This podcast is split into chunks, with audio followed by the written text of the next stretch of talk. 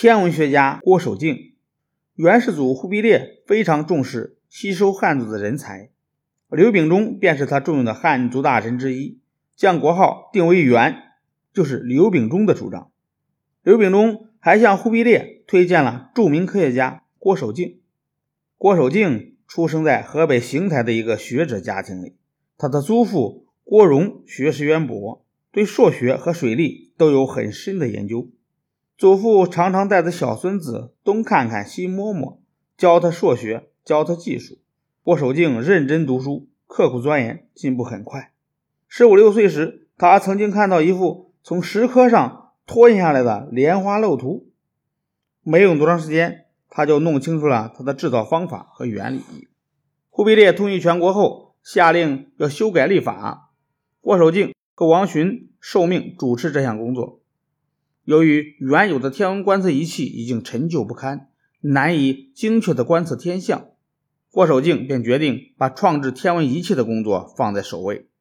他说：“历法的根本在于测验，而测验是否精确，首先要有精密的仪器。”于是他自己动手创制和改造天文仪器。在三年之中，郭守敬制成了简易、圭表、阳易等。十多种天文仪器。首先，郭守敬大胆地改革了圭表。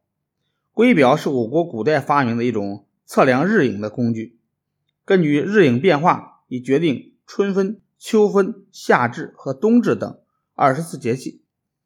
郭守敬又创制了简易。简易是一种用来测量日月星座位置的天文仪器，它是郭守敬对西汉骆夏宏发明的浑仪。改造而来的。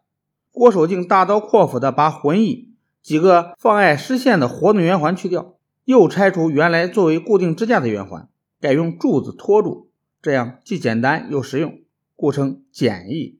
简易制成于一二七六年，比欧洲发明的同样类型的仪器要早三百多年。郭守敬不仅是一位天文学家，同时他还是一个水利专家。他在水利方面。所做的最大的贡献就是开凿了从大都到通州的通惠河。有一年，成宗皇帝召郭守敬到上都商议开凿贴帆干河渠的事儿。郭守敬认为这个地方降雨量大，年年有山水爆发，要开凿河渠，非得有六七十步宽不可。但是直管的官员嫌水利工程费用太大，不接受郭守敬的建议。在施工的时候，将郭守敬提出的宽度缩减了三分之一。结果第二年大雨一来，山水凶猛下泻，淹没了许多人畜和房子，差一点把皇帝的行宫也冲毁了。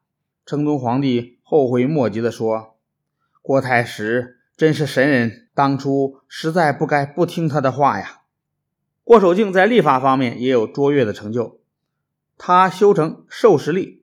计算出一年为三百六十五点二四二五天，这和地球绕太阳的周期只差二十六秒，与现在世界上公用的阳历相同。郭守敬一生坚持不懈地从事科学实践，直到八十六岁高龄还在进行研究。